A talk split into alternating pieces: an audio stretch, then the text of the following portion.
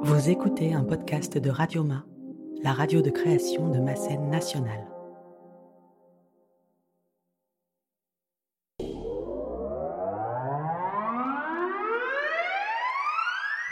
Autour du collège, il y a les arbres, les voitures et Jules Verne. Autour du collège, autour du collège, il y a la prison et le commissariat. Autour du collège, autour du collège, il y a le château et le Père Noël dessus. Il y a l'acropole et les batailles de pigeons. Autour du collège, il y a les écuries dans une église. Autour du collège, il y a la Gauloise et le Colisée. Autour du collège, il y a des loups. Autour du collège, il y a la banane. L'heure passée, notre présent et l'avenir.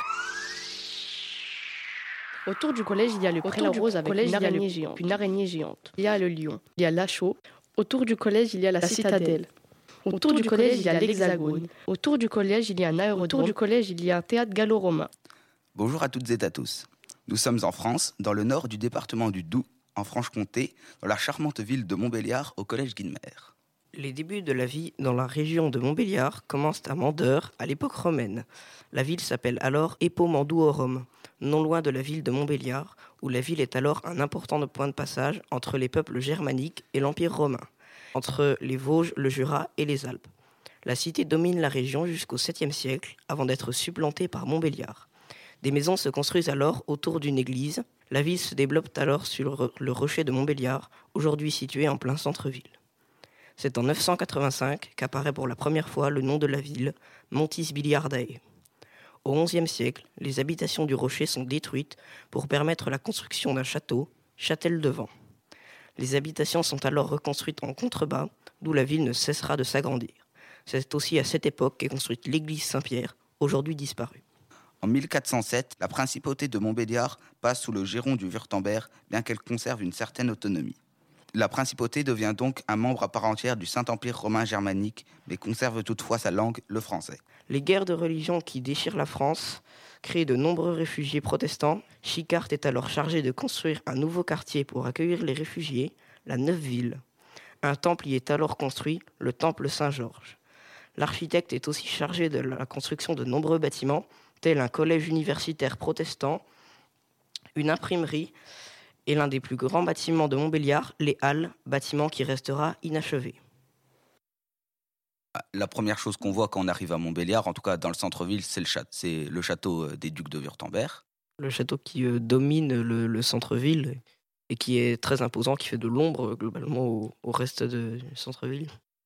Il, possède un musée euh, avec... Euh, avec toute l'histoire du Wurtemberg et de la cour des Wurtemberg qui était installée à Montbéliard. Et puis de l'autre côté, il y a l'ancien château qui aujourd'hui est le conservatoire de musique de Montbéliard.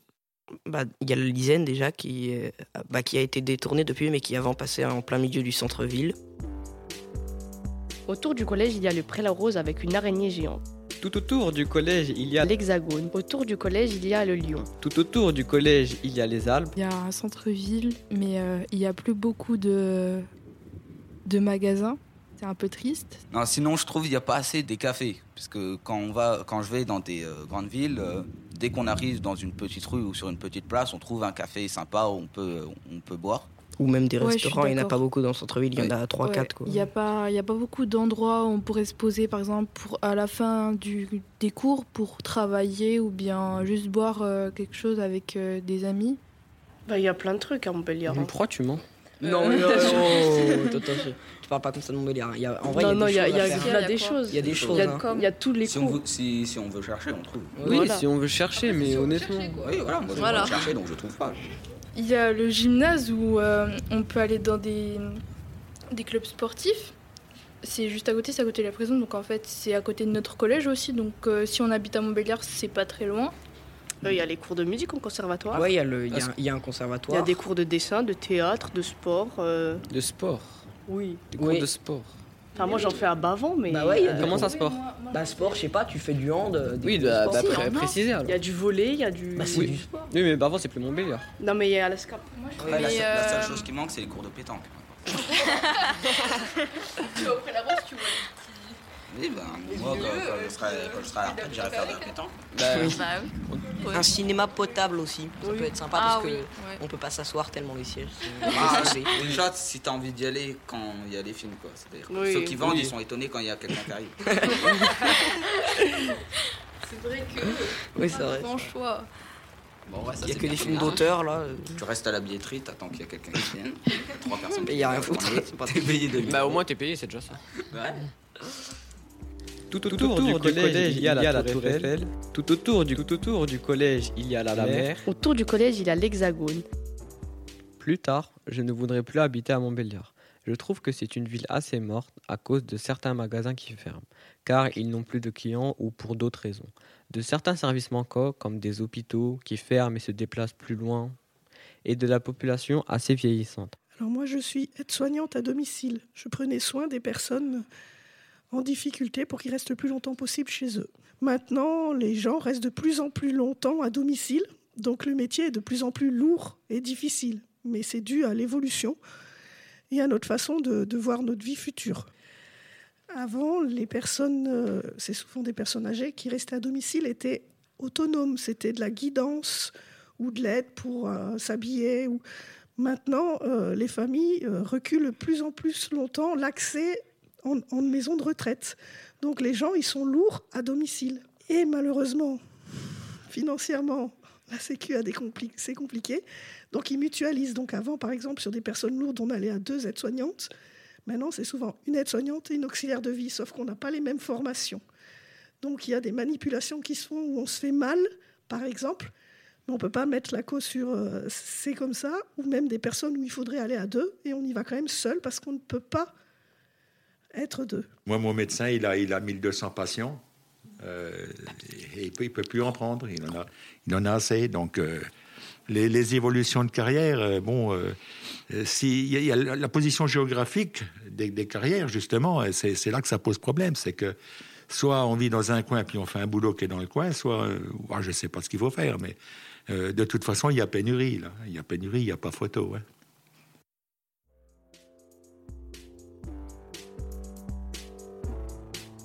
Tout autour du collège, il y a les Alpes. Tout autour du collège, il y a l'Allemagne. Tout autour du collège, il y a l'océan. Tout autour du collège, il y a la Russie.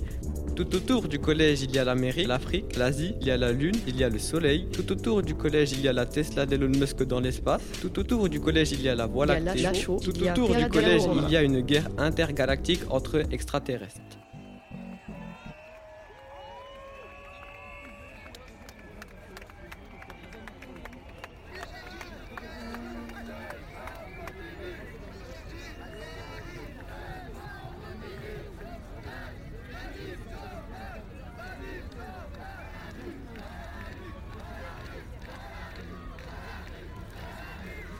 Nous sommes en 1841. Adolphe Thiers est alors ministre des Affaires étrangères du roi Louis-Philippe Ier.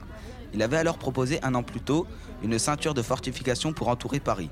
Ces fortifications devaient permettre de défendre la capitale contre les envahisseurs étrangers, mais aussi de pouvoir reprendre facilement le contrôle de la ville en bloquant les Parisiens à l'intérieur en cas de révolte de leur part. L'armée prussienne avance dans toute la France et arrive aux portes de Paris dont elle fait le siège. Mais elle fait face à une féroce résistance, notamment dans le sud, et n'arrive pas à faire tomber les bastions de Metz et Belfort. En 1870 se déroule la guerre franco-prussienne. En janvier 1871, l'armée de l'Est, dite Bourbaki, arrive massivement sur les hauteurs de Montbéliard. Son but était de communiquer avec les Allemands et de délivrer Belfort, où le colonel d'enfer Rochereau est assigné avec ses troupes dans la citadelle qui a été construite par Vauban. Mais Bourbaki n'a pas les forces suffisantes pour atteindre Belfort. Et le 17 janvier, l'armée Bourbaki engage sa retraite vers le sud et quitte donc Montbéliard. À la signature de l'armistice, l'Alsace est annexée à l'Allemagne, à l'exception du territoire de Belfort détaché du Haut-Rhin. Le peuple parisien, qui souffre d'une terrible famine, n'accepte pas non plus cet armistice. Les Versaillais envoient les troupes du général Lecomte s'emparer des canons dans la garde nationale sur la butte Montmartre. Le peuple parisien et les gardes nationaux se rassemblent. Lecomte demande de tirer sur la foule, mais ses soldats refusent d'obtempérer. Un peu partout dans Paris, la population s'en prend aux représentants supposés du gouvernement et élève des barricades. La commune est proclamée. Cette insurrection a été rendue possible par deux éléments majeurs. Il y a d'abord le droit de grève accordé en 1864 qui a été très utilisé dans les dernières années du Second Empire. Il y a ensuite la liberté de presse qui a permis aux idées révolutionnaires et anarchistes de se répandre. Le 26 mars ont lieu des élections municipales. Le taux d'abstention est de 52%. Toutes les tendances politiques républicaines et socialistes sont représentées. Durant la commune, de nombreux journaux et clubs politiques sont créés. Ainsi, tous les communards se sentent concernés par les décisions politiques.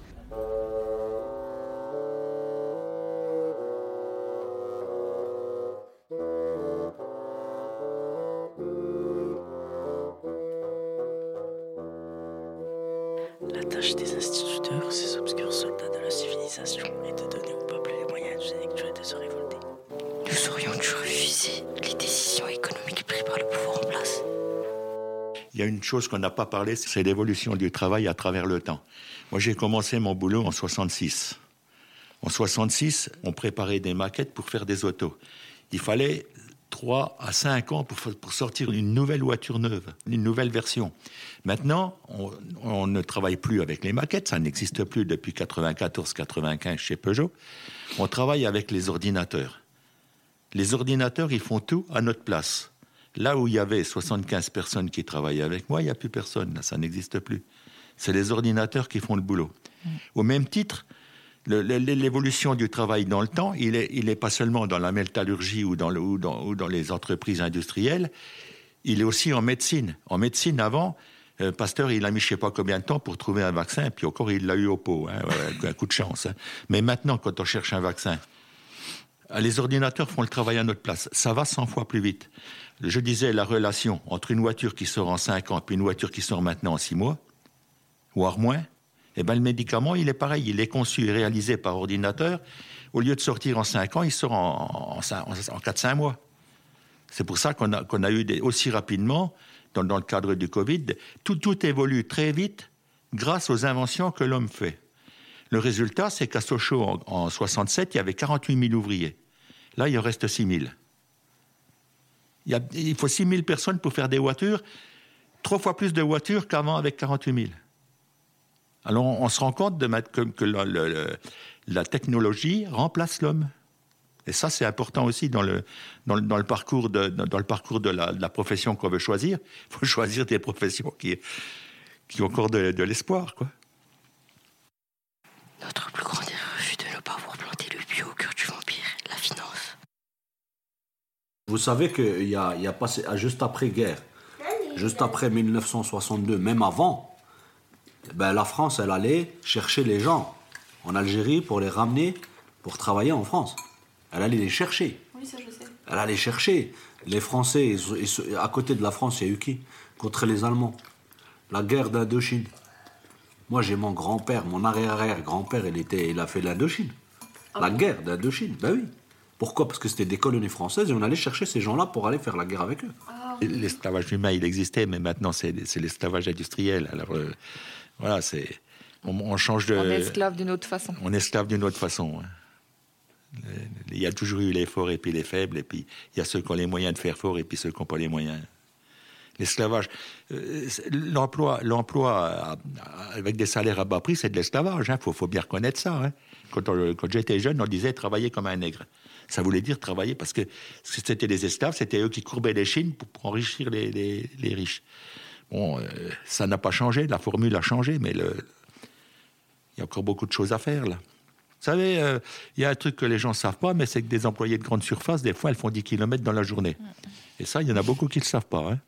Quand on tire des palettes de plusieurs tonnes. euh, Et quand il y a les cartons qui, qui ça, mutilent euh, la peau. ouais. Ça, aussi, c'est de l'esclavage, parce que quand il y a le petit truc électrique pour tirer les palettes, et puis qu'on en est encore à- à- arrivé à, tirer à la main, là, c'est un, peu, c'est un peu dommage aussi. Il y a de l'amélioration à faire. Là.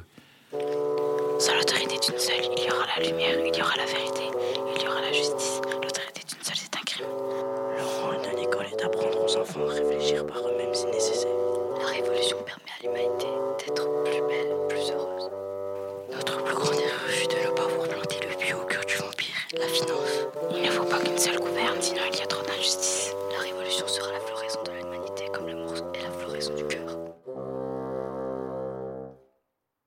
Comment vous vous sentez euh, en ce moment avec tout ce qui se passe euh?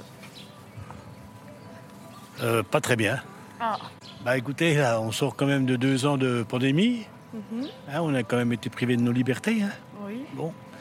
Et puis euh, maintenant, ben, euh, il y a cette guerre euh, en Ukraine. Donc je pense que pour le moral euh, des gens, c'est pas très bon. Je trouve que c'est catastrophique parce que je viens d'écouter ce matin à la radio que le premier producteur de, enfin de pétrole a fait un bénéfice, il est monté à l'année dernière c'était 49%, euh, cette année je crois c'est du 214% en plus. Donc il gagne vraiment de l'argent malgré le Covid. Ah, ça, c'est pas normal. Je viens à peine d'avoir mon permis, je dois payer 3 euros le litre. C'est c'est vrai que c'est la... c'est des revendications différentes maintenant avec le, le prix des énergies. euh. Après, maintenant, quand on voit qu'à l'époque, ils manifestaient, alors que maintenant, il est 30% plus cher qu'à l'époque. Voilà. Connaissez-vous la commune de Paris La commune La commune de Paris. De Paris Oui, vous connaissez Eh ben évidemment. La commune, je voulais dire la, la, la- la- la ville ou bien l'ép- l'épopée historique de la commune, la révolte C'est l'épopée historique. Ah, oui. Bon, ben, ils se sont révoltés, mais bon, c'était pour, euh, pour euh, avoir un, un meilleur. euh, Enfin bon, je ne sais pas exactement, je ne me rappelle plus. Mais je crois que c'était une révolte quand même euh, assez fondée. Voilà. Les, les, les salaires ils sont trop bas. Ah, pour vous, il faudrait les, les, les augmenter prix sont trop, trop chers. hein. C'est- maintenant, les, tous les- je suis rentré là, j'ai- c'est-à-dire la baguette, elle était à, 60, à comment, 70 cent- centimes. euh, Maintenant, non. C'est plus- ah, c'est- c'est cher maintenant. Bon, moi je travaille, donc du coup c'est euh, compliqué, parce que j'habite Belfort, je travaille sur Montbéliard, donc avec le prix de l'essence qui augmente, euh, c'est un coût supplémentaire à prendre dans le budget, mais les salaires ne- n'augmentent pas fortement. Battons-nous, il vaut mieux mourir pour une bonne cause que vivre humilié faible. Que pensez-vous de la guerre en Ukraine? Wow, une horreur. Je croyais qu'on n'aurait jamais plus de guerre parce que on a beaucoup déjà souffert euh, la dernière. Et puis que ça recommence, ben moi ça me fait mal aux tripes. Bah, la guerre en Ukraine, euh, j'ai franchement personnellement, euh, je vais peut-être vous choquer, mais j'ai deux positions. Euh, après, je sais pas, les gens sont pas peut-être pas trop au courant, donc j'ai pas trop confiance à nos médias. Enfin, quand j'ai pas confiance, c'est-à-dire tout le monde dit la même chose. Après, je m'intéresse un peu à la politique. Je voulais simplement vous signaler que la guerre, bien sûr, je condamne l'invasion de la Russie en Ukraine, ce qui est pas normal de d'envahir un pays. Mais par contre, je peux vous signaler une chose, et je vous garantis à 100%, selon mes connaissances, c'est sûr à 100%, n'oubliez pas que les Russes et les Ukrainiens, ce sont des frères. On est tous frères hein, sur la Terre, mais eux ils sont vraiment frères sur tous les plans. Voilà, c'est ça qui m'attriste, c'est qu'en fait, des frères, en fait, ils s'entretuent entre eux alors que c'est le même peuple, qu'ils auraient pu, je pense, avec du bon sens, tous ces hommes politiques dans le monde pourraient s'arranger pour que la planète soit mieux et qu'on laisse un super avenir à nos enfants. La vie, c'est comme ça. La vie, c'est comme les vagues. C'est comme ça et ça, ça, continue.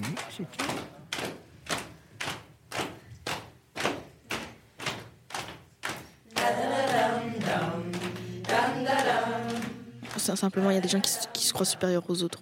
C'est ça le problème. Enfin, par exemple, je sais pas, euh, moi, ma mère, euh, elle travaille à l'hôpital, elle est ASH, elle fait le ménage comme, comme tout le monde. Euh, elle va dire bonjour à un médecin, le médecin va pas lui répondre. Elle va dire bonjour à l'infirmière, euh, ça va pas lui répondre. Alors que l'infirmière, elle va dire bonjour au médecin, le, médecin va pas lui répondre. Donc c'est super bizarre. Franchement,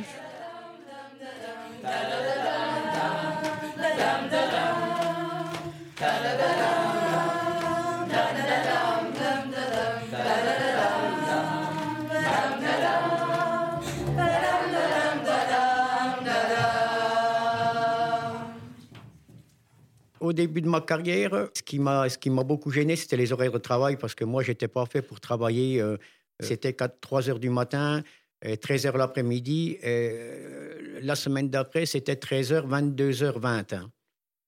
Donc voilà, c'était pas vraiment ce qui me correspondait. Et après, quand j'ai quitté pour entrer dans le centre de développement, je travaillais de journée, des horaires tout à fait normaux, hein, de 7h30 à 16h euh, l'après-midi. Les 20 dernières années, j'ai intégré un centre de développement et de recherche d'une entreprise bien connue sur le site, sur la région.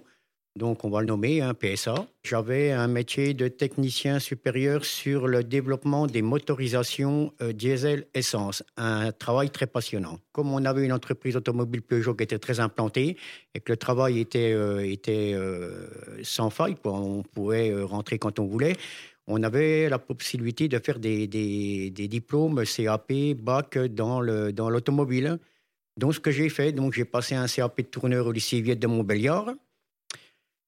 Et je l'ai eu, et de ce fait, deux mois après, j'ai intégré euh, donc le grand groupe PSA. C'est pas vraiment le métier qui me plaisait, mais bon, euh, je n'étais pas dans, j'ai pas travaillé dans, sur les lignes de production, etc. À la chaîne, j'avais un métier qui était bien spécifique. hein. Voilà. Et après, euh, j'ai pensé que mon CAP m'emmènerait pas si loin que ça. Donc, quelques années après, j'ai repris euh, des cours du soir pour refaire un bac F3 et un, brevet de technicien supérieur. Dans ce qui me passionnait, parce que j'avais une passion quand même, l'automobile et la mécanique. hein. Donc, le CAP de tourneur ne rentrait pas trop dans cette logique-là. Et c'est pour ça que j'ai eu la chance de pouvoir intégrer euh, ce centre de développement et de recherche de Béchamp, du site de PSA. Euh, on n'est jamais vraiment suffisamment payé, mais pour ce que. Oui, oui, c'était correct donc. hein. Mais j'aurais aimé un peu plus. Même avec l'amicale des retraités, l'amicale des médaillés, l'amicale de ci, l'amicale de ça, on a des propositions de voyage, mais au prix où ça coûte, euh, c'est pas en rapport avec les retraites qu'on touche. Alors bon, bien, bien souvent, on en fait une dans l'année, une de temps en temps, et puis, puis basta. Il y a eu une certaine époque, en 80, des, euh, des, des mouvements, des mouvements de grève qu'il y a eu. Euh, mais les conditions de travail ne se sont pas euh, dégradées tant que ça. Quelques années après, j'ai fait partie d'un syndicat qui s'appelle la CFTC, Confédération française des travailleurs chrétiens, où j'avais des responsabilités de délégué syndical. Et, euh, et j'ai été élu au comité d'établissement de l'usine de Bar, à proximité de Sochaux. Et j'avais un poste de trésorier pendant euh, quatre années. Voilà. Bah, écoutez, ça se passait très bien, puisqu'en fait, euh, où je travaillais, c'était mixte, en fait. Il avait, y, avait, y avait des femmes, il y avait des hommes, et il n'y a jamais eu de conflit, conflit entre, en- entre nous. Ça se passait même très, très bien. Non, non, encore au jour d'aujourd'hui, je défends, les, je, dé- je défends les valeurs. Pour moi, c'est très important. Il faut conserver ça parce que euh, on voit, on voit de, de toute manière, de jour en jour, de mois en mois, là, une dégradation. Elle est pas, ça se dégrade dans la vie, dans la vie de tous les jours. hein. Tout se dégrade, donc c'est très important quand même de, de, de- de conserver et de faire conserver ces valeurs-là, enfin que moi j'ai connues. hein. Pour moi, c'est très important. Ben, les valeurs, c'est le respect, c'est euh, le travail, c'est euh, l'effort, c'est voilà, c'est toutes ces choses-là qui, euh, qui font que on, se donne un bien-être. hein. Et moi, j'ai une phrase qui me tient toujours à cœur et je dis souvent aux gens, vous savez, la vie, euh, la vie c'est un vaste cinéma. Si on veut être heureux dans la vie, il faut être le promoteur, réalisateur, acteur du propre, propre film de sa vie. Et après, moi, je pense que ça peut être que du bonheur hein, pour chacun.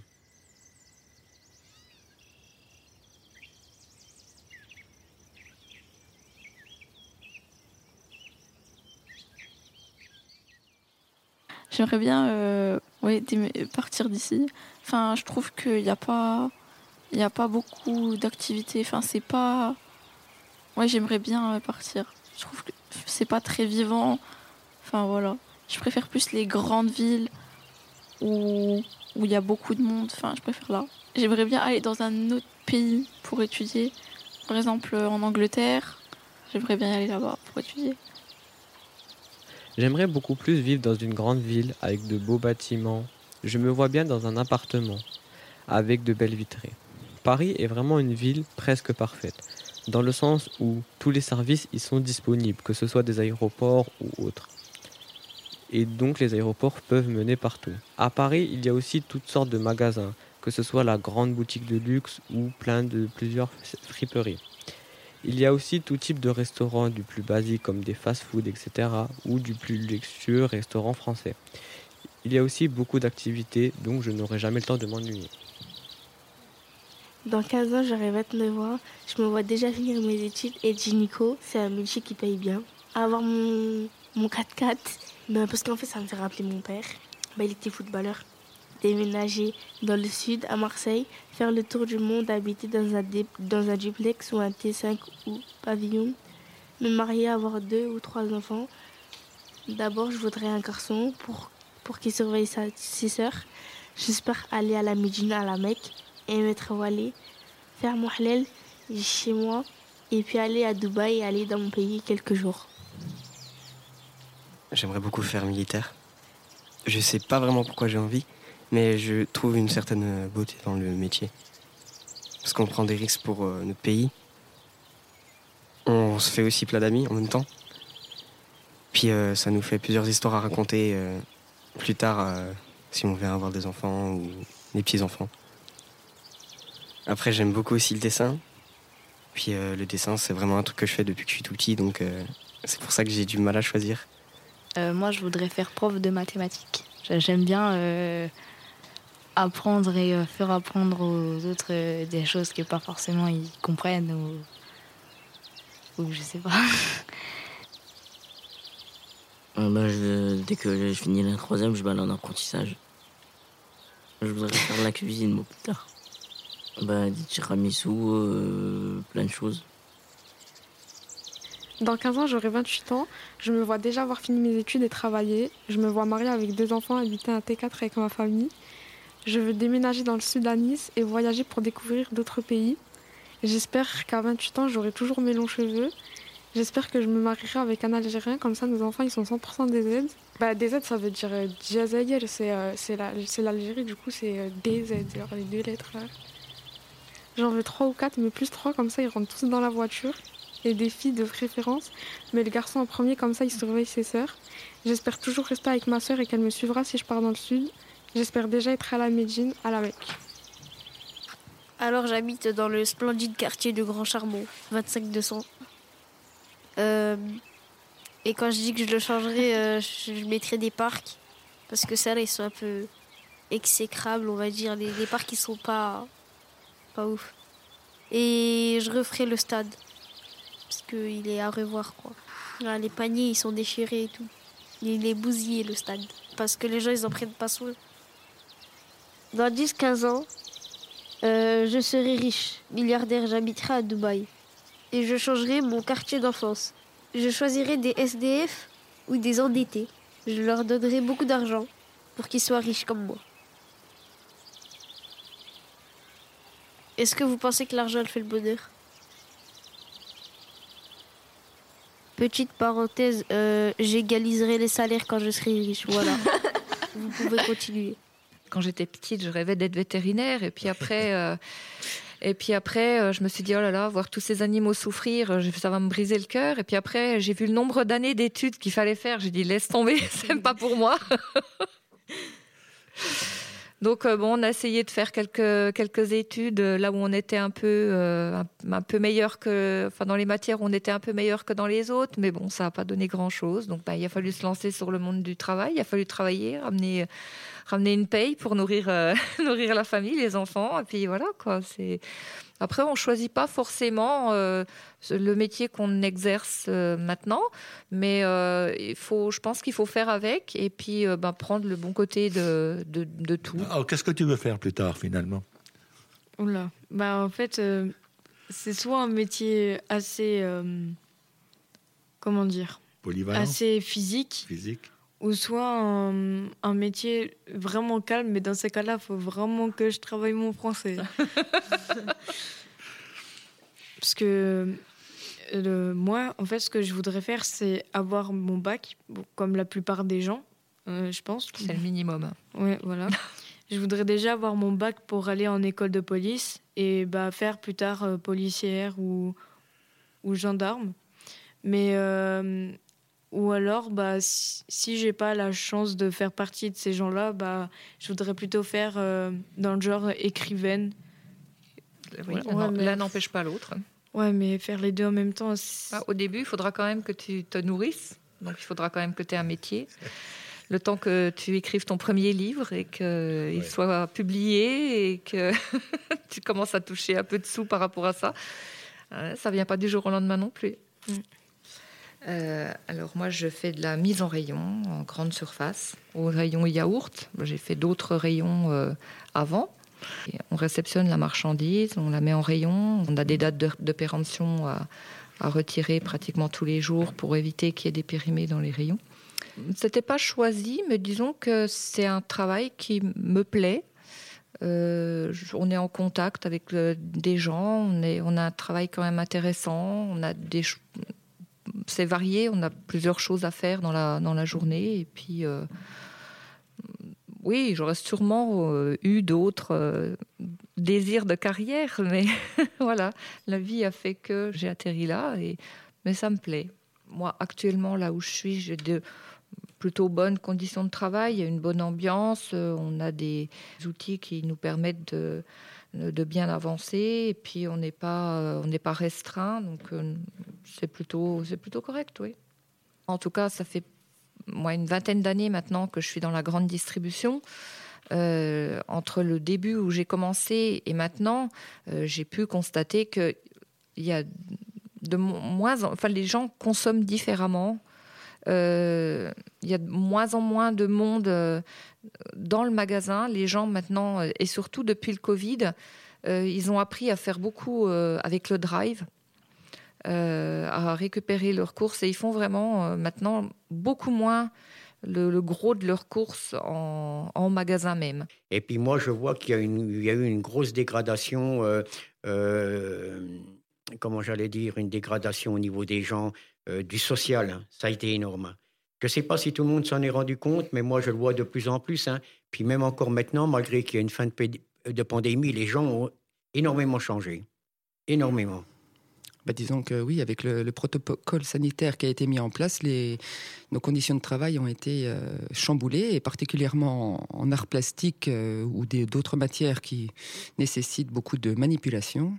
On a été euh, contraint à changer beaucoup de choses en fait, et on a été limité dans nos productions, dans notre travail. Ça a été contraignant, particulièrement l'année dernière, quand on a dû je n'avais plus accès à ma salle d'art plastique ni à mon matériel. Ça a été vraiment difficile de faire court. C'est ça qui me gêne quand je rencontre les gens, quand je vois les gens. C'est plus du tout, euh, c'est plus du tout l'envie de vivre comme c'était avant. Je vois que les gens sont de plus en plus casaniers, je le vois. Euh, mais c'est incroyable. Je sors, je me promène énormément le matin. Je, je, je, vois les gens que je voyais avant dehors, ils n'y sont quasiment plus. Et c'est inquiétant, quoi. La tâche des instituteurs, ces obscurs soldats de la civilisation, est de donner au peuple les moyens intellectuels de se révolter. Oui, il y a pas mal de choses que j'aimerais changer. C'est. Euh, Le rôle de l'école est d'apprendre aux enfants à réfléchir par eux-mêmes si nécessaire. Déjà, la pollution. C'est quelque chose qui est vraiment d'actualité. Depuis petit, j'ai envie de la changer parce que ça détruit le monde. Et puis, euh, le Covid. L'enlever. Définitivement, parce que déjà avec le point du masque, c'était c'était assez euh, embêtant. Et puis tout le reste qui est arrivé, c'était n'importe quoi. Pouvoir le guérir le nous guérir du Covid parce que les futurs jeunes n'auront pas auront une jeunesse dure comme nous. Ils devraient avoir une jeunesse plus facile. La femme libre n'est plus dominée par l'homme, mais ne cherche pas non plus à le dominer. Maintenant, il vaut mieux mourir et pour, pour une bonne cause que vivre il est faible. La commune, pas parce que nous sommes des puissances victorieuses, mais parce que nous étions prêts à mourir par sacrifice. Vous cherchez le bonheur pour vous, vous passez votre chemin, le bonheur n'est euh, Je serais prête à me battre euh, pour euh, le bien-être des animaux. Je supporte pas quand il y a des gens qui battent les animaux ou qui les abandonnent. ce qui m'énerve beaucoup, c'est vraiment les, les insultes par rapport aux religions ou aux sexualités. C'est bête, je comprends pas. Le, en fait, le, c'est de valoriser ou de dévaloriser certaines personnes juste parce qu'elles sont, elles sont noires, juste parce qu'elles sont de leur origine, des choses comme ça. Mais c'est bête. Il y a beaucoup de gens qui insultent les religions. Euh, moi, je garderai mon avis, mais. C'est pas normal de, de ne pas aimer quelqu'un parce que il est chrétien ou parce qu'il est juif ou parce qu'il est musulman. C'est rien. Ou soit parce qu'elle a, a un voile sur la tête ça, ça, change rien. C'est super bizarre de dire ça. Oui, euh, je comprends pas. Ça m'énerve. Il y a que ça toute la journée euh, sur n'importe quel, euh, n'importe quel site, n'importe quelle application. On en retrouve partout, donc au bout d'un moment, ça fait vraiment trop. Il faut vraiment essayer de trouver un truc pour ça. Je dis pas forcément qu'on doit tous être d'accord, mais vraiment, c'est énervant. Enfin, on peut ne pas aimer, mais on n'est pas forcément obligé d'appliquer cette vision à tout le monde. Enfin, une personne ne va pas aimer une religion, c'est pas pour autant qu'on est obligé de l'insulter ou juste ignorer et puis passer et puis vivre quoi. La colère, elle peut, elle peut s'évanouir en, genre, en quelques secondes. Genre, on peut s'énerver et ensuite euh, reprendre ses esprits et être à nouveau calme. Alors que la révolte, c'est quand on a décidé que euh, qu'on ne se laisserait pas faire par, euh, par quelque chose qui, euh, bah, qui, ne, qui, nous, euh, qui nous faisait du mal. Ouais, parce que la colère, c'est quand on est énervé contre, quel- contre quelque chose, mais la révolte, c'est quand on veut changer cette, euh, cette chose. Qui rentre dans le même lot, il y a aussi l'homophobie. Mais tous pareil, et les autres s'occupent des autres gens au lieu de s'occuper de Ah oui, soi-même. ils, ils viennent, ils viennent dans ta vie, ils font euh, non, toi tu dois être euh, hétéro, c'est tout. Non, T'es mais- t'es pas, pas lesbienne, t'es hétéro, c'est bon, t'aimes un, un homme, t'aimes un homme, c'est tout. Euh, alors que bah, bah non, bah non. Bah en vrai, Bah, parce que c'est ta vie en fait, c'est toi qui Oui. choisis ta vie, c'est toi qui choisis ton destin, etc. Donc pourquoi?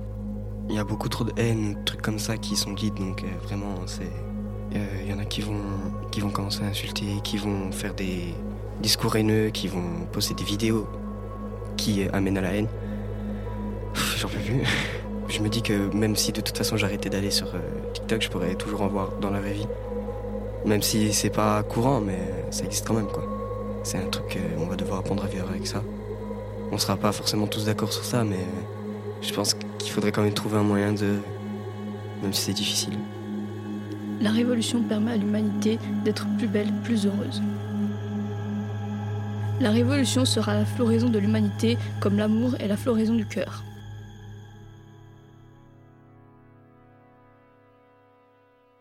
Non, je suis pas assez patient. Je suis nerveux. hein. Là, je parais pas nerveux, mais en vrai, je suis nerveux.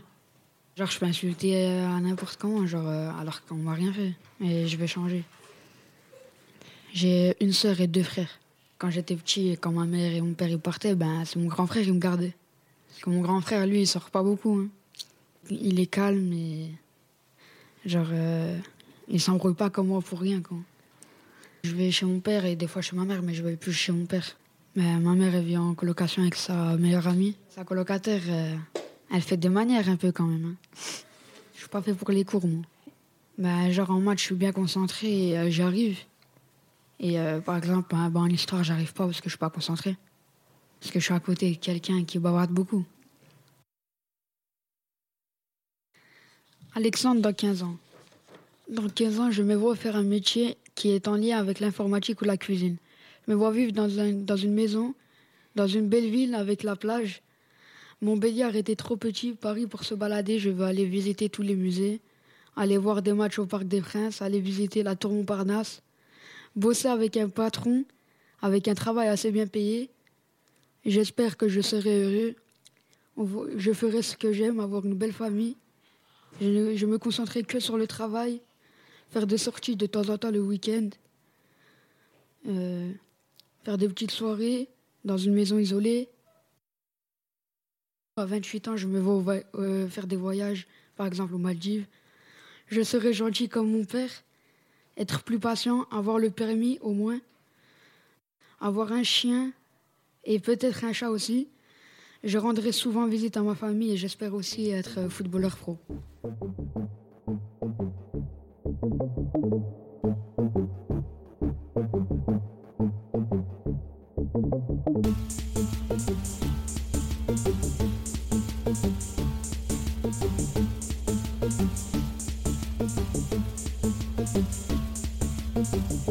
Création sonore de Zoé Soulico. Avec la classe de 4e D du collège Guilmer de Montbéliard. Vous avez entendu Les voix de Maïssa, Aïcha, Imad, Maïdia, Abi, Riyad, Jade, Gabriel, Aïssa, Alex Bilal, Donia, Eva, Joshua, Lily Rose, Lucie, Camilia, Lucille, Manel, Ruben, Noé. Iliana.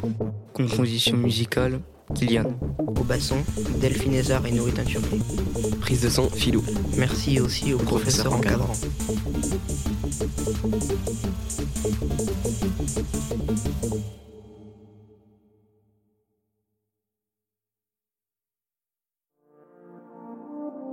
Retrouvez Radioma, la radio de création de ma scène nationale, sur radioma.eu.